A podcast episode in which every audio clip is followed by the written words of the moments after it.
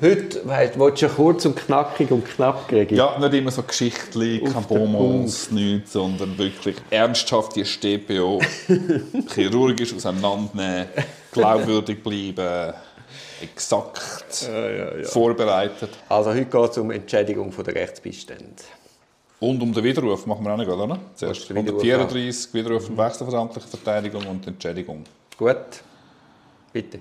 Klar fällt der Grund für die amtliche Verteidigung dahin, 134.1 so widerruft Verfahrensleitungsmandat. Teilweise wird in der Bestellungsverfügung darauf hingewiesen, wenn nur amtliche, notwendige amtliche Verteidigung wegen Haft ist und die Haft dahin fällt, ist man automatisch entlassen. Sonst muss man explizit entlassen werden, sonst bleibt man im amtlichen Mandat. Richtig? Genau, und es ist auch so, dass man bei den kantonalen Instanzen über den Instanzenzug raus als amtlicher Verteidiger bestellt bleibt. Also man muss den Antrag vom Obergericht Zürich nicht nochmal stellen, man soll wieder eingesetzt werden. Das ist aber Praxis Zürich, gell? Das ist Praxis es gibt andere, ja, da Ja, ja, ja, das ist wichtig, ja. Ja, das ist wichtig zu wissen. Gut, Absatz 2. Ist das Vertrauensverhältnis erheblich gestört, ähm, dann kann man einen Wechsel beantragen, beziehungsweise dann kommt es zu einem Wechsel. Genau, da ist die Praxis sehr zurückhaltend, die Wechsel Ja. zu bewilligen. Also ich kann mich, Ja, ja, genau. Und das ist eigentlich auch ein bisschen der Schutz von der Verteidigung selber.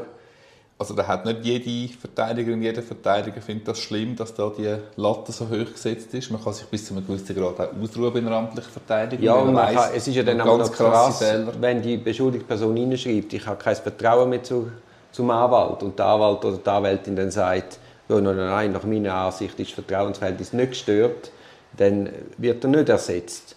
Wobei man muss sagen, wenn dann ein Anwalt auf so ein Begehren vom Klient so reagiert, muss man dann fragen, ja, äh, das müssen wir eigentlich schon nochmal näher anschauen. Wie ist es möglich, dass der Verteidiger das so, oder die Verteidigerin das so klar kann sagen kann? Weil eigentlich geht es ja um die beschuldigte Person und nicht das Empfinden von der Verteidigung. Genau. Also man hat zwei Aspekte. Es gibt natürlich einerseits kann man natürlich sehen, dass die Verfahrensleitung das erkennt. Hey, da läuft es gar nicht gut in der Verteidigung, oder? Dann müssen wir eingreifen. Kommt eher selten vor. Wir haben ja vorher geschaut, innerhalb von Gesetzen und Standesregeln ist man durch die Interessen verpflichtet, vom, äh, vom Klienten verpflichtet, man möchte auch nicht vorschnell darauf eingreifen, eingreifen, sondern nur bei offensichtlichen Mängeln. Und es ist natürlich oft so, oder in den meisten Fällen so, dass der Wechsel von der beschuldigten Person kommt, der Wechselwunsch, beziehungsweise dass die beschuldigte Person eben unzufrieden ist, eine Second Opinion einholt und dann versucht, zu dem anderen Anwalt, zu der anderen Anwältin zu wechseln. Das ist eigentlich der häufigste Fall. Ja, ja. Andererseits muss man auch sehen, die beschuldigten Personen sind in unglaublichen Ausnahmesituationen und dann kann es schon sein, dass die Stimmung unglaublich schnell schwankt und da muss man einfach eine ausgewogene Praxis haben. Ja. Ich kann es jetzt nur, wir können es jetzt nur vom Kanton Zürich können wir wirklich mit der Fronterfahrung davon berichten. Aber was du gesagt hast für dich vorab, ist schon einmal wichtig, dass man in der Haftsituation am Morgen um 6 Uhr aus dem Bett geschaut, man hat eine Hausdurchsuchung, wir haben es schon x-mal besprochen, der Haftschock, die Orientierungslosigkeit, was ist mit dem Job, was ist mit den Kindern, kommen sie in Krippe, was ist mit der Frau, macht sie sich Sorgen. Es ist so viel, was einem einprasselt und dann steht noch auf einmal Biggie-Anwalt und ein Biggie-Anwalt da. Man muss mit denen versuchen, in einer halben Stunde oder einer Stunde Vertrauen zu schaffen. Man ist 24 Stunden später ist man bei der Staatsanwältin, im Staatsanwalt in der Hafteinvernahme und eine der ersten Fragen ist, sind Sie einverstanden, dass Person XY zu ihrer amtlichen Verteidigung gestellt wird? Und in so einer Situation sagt man schnell einmal ja. Das ist ja die einzige Person, wo man Vertrauen haben Entschuldigung, jetzt habe ich gerade ein bisschen Redefluss. Die einzige Person, wo man Vertrauen haben die einzige, wo man sich orientieren kann, wo man muss Vertrauen haben Die einzige Person, die auf der eigenen Seite ist. Und dann ist die Person noch im gleichen Zimmer. Äh, Also man kann dann sagen, dann schlecht, nein, ich bin nicht einverstanden. Und darum sollte man zeitnah, und das setzt sich in Zürich aber auch immer mehr durch, Zeit, wenn man zeitnah mit einem Wechselwunsch kommt, sagen wir eine Woche, zehn Tage nachher, scheint die Praxis sich in die Richtung zu entwickeln, dass man relativ voraussetzungslos den Wechsel bewilligt. Danke, ich habe geschlossen. Sehr gut, Herr Münch. Dann machen wir noch den 100... Entschädigung 35er, von der ja. amtlichen Verteidigung, also bei der Wahlverteidigung, gemäß privatrechtlicher Vereinbarung. Ja, Was ist bei Freispruch ganz oder teilweise oder bei Einstellung vom Verfahren bei der Wahlverteidigung? Dann gibt es eine Entschädigung für angemessene Ausübung von der Verfahrensrecht. genau. Das ist dann im Artikel 429 Absatz 1 Liter A StPO. Genau, Bei 135 regelt eigentlich nur die Entschädigung von der amtlichen Verteidigung. Genau. Dann eben die amtliche Verteidigung. da ist Entschädigung für die notwendigen und verhältnismäßigen Leistungen. Ja. Ist immer die Frage, was das ist. Das Kanton Aargau hat wie viele Beschwerden jetzt gerade verloren vom Bundesgericht? Jetzt, jetzt gerade vor ein paar Wochen ist doch da das Serienfeuer gekommen, auf strafprozess.ch. Haben sie gerade nach der Gerichtsferien oder nach der Ferien hat das Bundesstrafgericht glaub, gerade irgendwie 18 Honorarbeschwerden gut geheißen. Also Ja. im Obergericht Aargau. Also dort ist es Herzpflaster. Ich höre von vielen Kolleginnen und Kollegen, die schon längst nicht mehr bereit sind, amtliche Verteidiger im Kanton Aargau. So wie die zwei Anwesenden da. Kommt ja gar nicht in. Frage. Es ist auch, wenn du weißt, dass du nicht gezahlt wirst. Ja. Ich, ich finde es dann auch ein Problem. Natürlich setzt man sich ein, aber irgendwo ist dann doch ein Hemmnis. Ja, es ist, gut, es ist ein Hemmnis dort. Es ist in Zürich ein vieles wenigeres Hemmnis, weil Zürich ist grundsätzlich sehr okay mit der Entschädigungspraxis. Das kann man schon mal noch sagen. Also wenn man Kolleginnen und Kollegen von anderen Kantonen hört, ist Zürich ein Paradies dort. Wir haben zwar ähm, andere Probleme mit der Bewilligung von der, von der Haft, oder? Ordnung von der Haft, aber dort da sind wir, haben wir paradiesische Zustände. Wobei das uns natürlich immer noch massiv unterscheidet von der, von der Wahlverteidigung, nicht uns, sondern die beschuldigte Person, wo man kann Zweitmeinungen einholen wo man kann einen Experten beiziehen wo man kann ein Gutachten erstellen wo man auch Mehrfachverteidigungen kann machen kann. Also hat man viel mehr Möglichkeiten und kann, oder kann man das so sagen, meine Frage, kann man so sagen, mit einer Wahlverteidigung, mit besseren, mit mehr finanzieller Ressourcen kann man besser verteidigen, ja oder nein? Finde ich schon auch. Und ich finde jetzt auch natürlich, sie sind großzügig in der Praxis, dass, dass, dass man nicht unbedingt kürzt. Wobei für die Gerichte setzt sich ja immer mehr durch, dass die auch Pauschalen geben. Was ich auch nicht okay finde, weil wenn man Pauschalen gibt und es jedes Mal nur eine Kürzung ist, dann ist es eben nicht mehr eine Pauschalpraxis, sondern dann werden Pauschalen missbraucht, um die Honorarnoten zu kürzen. Ich habe letztens einem Gericht auch gesagt, hey, aber wenn Pauschalen ist, dann muss man auch mal mehr geben, weil ich jetzt da besonders effektiv geschafft habe, weil ich ja der Experte auf dem Gebiet bin. Oder? Aber das hat dann kein Gehör gefunden. Logo. und das tut mir schon noch wichtig, dass Pauschalen nicht nur dürfen zu Kürzungen führen Und man muss auch sehen, dass der Ansatz 220 Franken ist nicht hoch. Nein, jetzt geht mit der Teuerung. Ja, und ich meine, dazu. irgend, äh, ich möchte eine Grosskanzlei sehen, die lachen sich ja in Schranz für 220 Franken. Dort schafft nicht mal ein Substitut, ein Substitut für 220 Eben, ich muss Franken. dann einmal auch lachen, wenn irgendjemand, der gerade das Patent hat, hat einen Ansatz von 400 Franken und dann kommst du da als Strafrechtler mit deinen 220 Franken.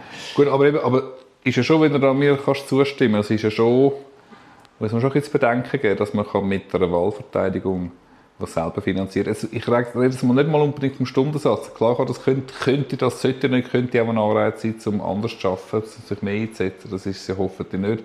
Aber du die schiere Möglichkeit, können Fachpersonen beiziehen, Ja. Einschätzungen zu machen, Ja, auch können. Mitarbeiter involvieren, kann man einfach in vermutlich der Mehrheit der Fälle kann man besser verteidigen. Ja, ja.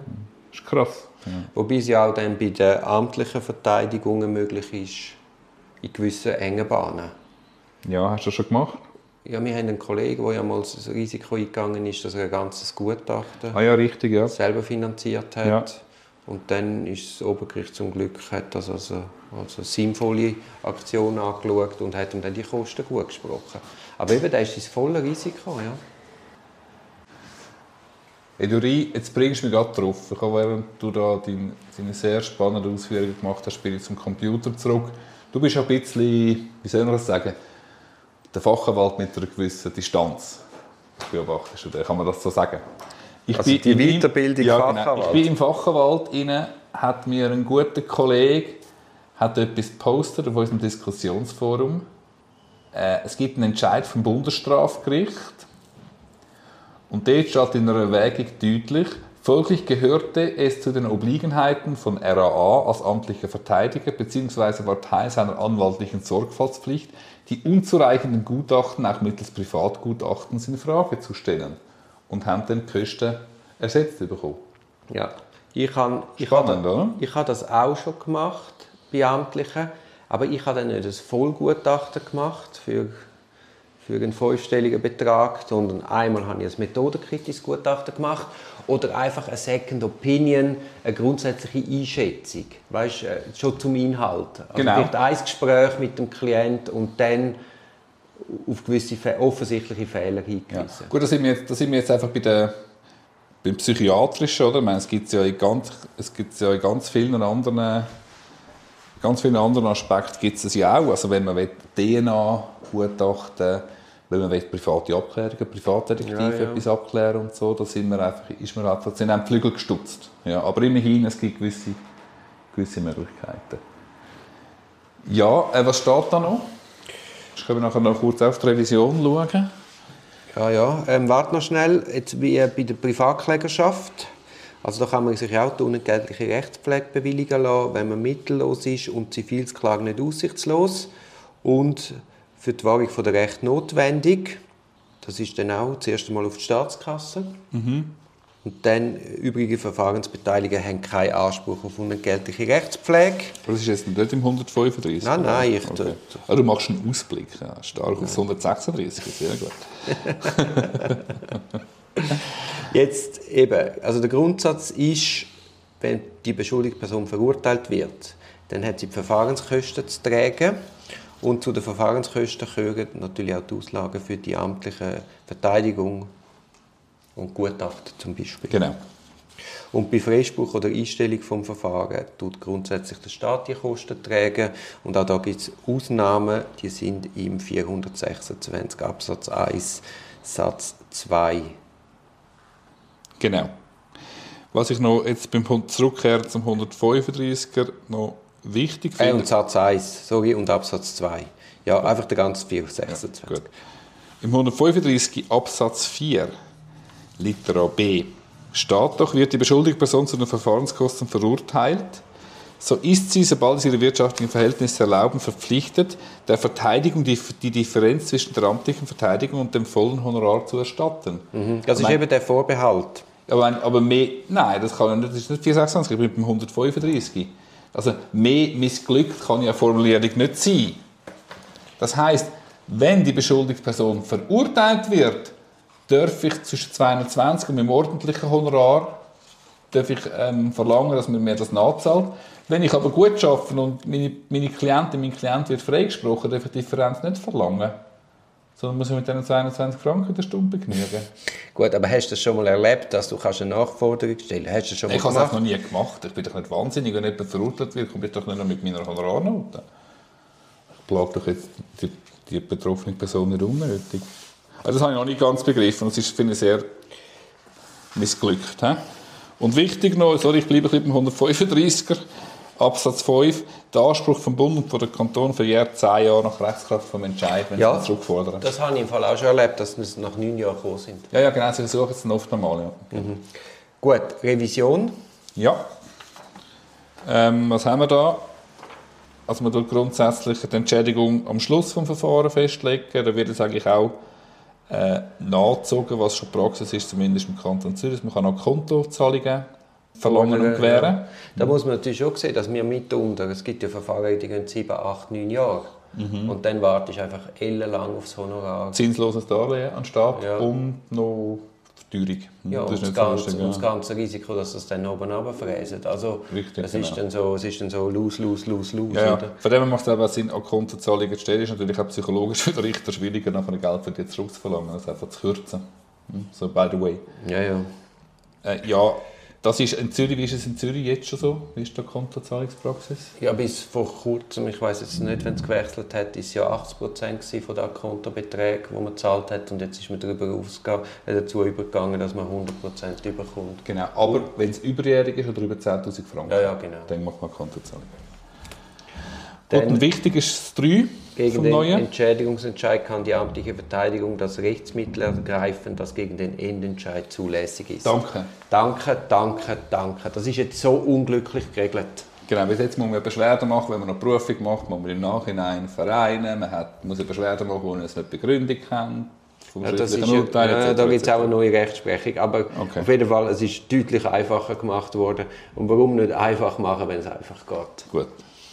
Und beim Absatz 4 wird völlig, wird völlig überholt. Das ist die komische Formulierung, die ich jetzt vorhin noch nicht begriffen habe, dass man die Differenz bei einem Schuldspruch einfordern kann, wird rausgenommen. Ja. Da wird die beschuldigte Person zu den Verfahrenskosten verurteilt, so ist sie verpflichtet, Bund oder Kanton die Entschädigung zurückzahlen, sobald sie ihre wirtschaftlichen Verhältnisse erlauben. Mhm. Das B hat man ganz rausgestrichen. Ist ja richtig. Ja, gut.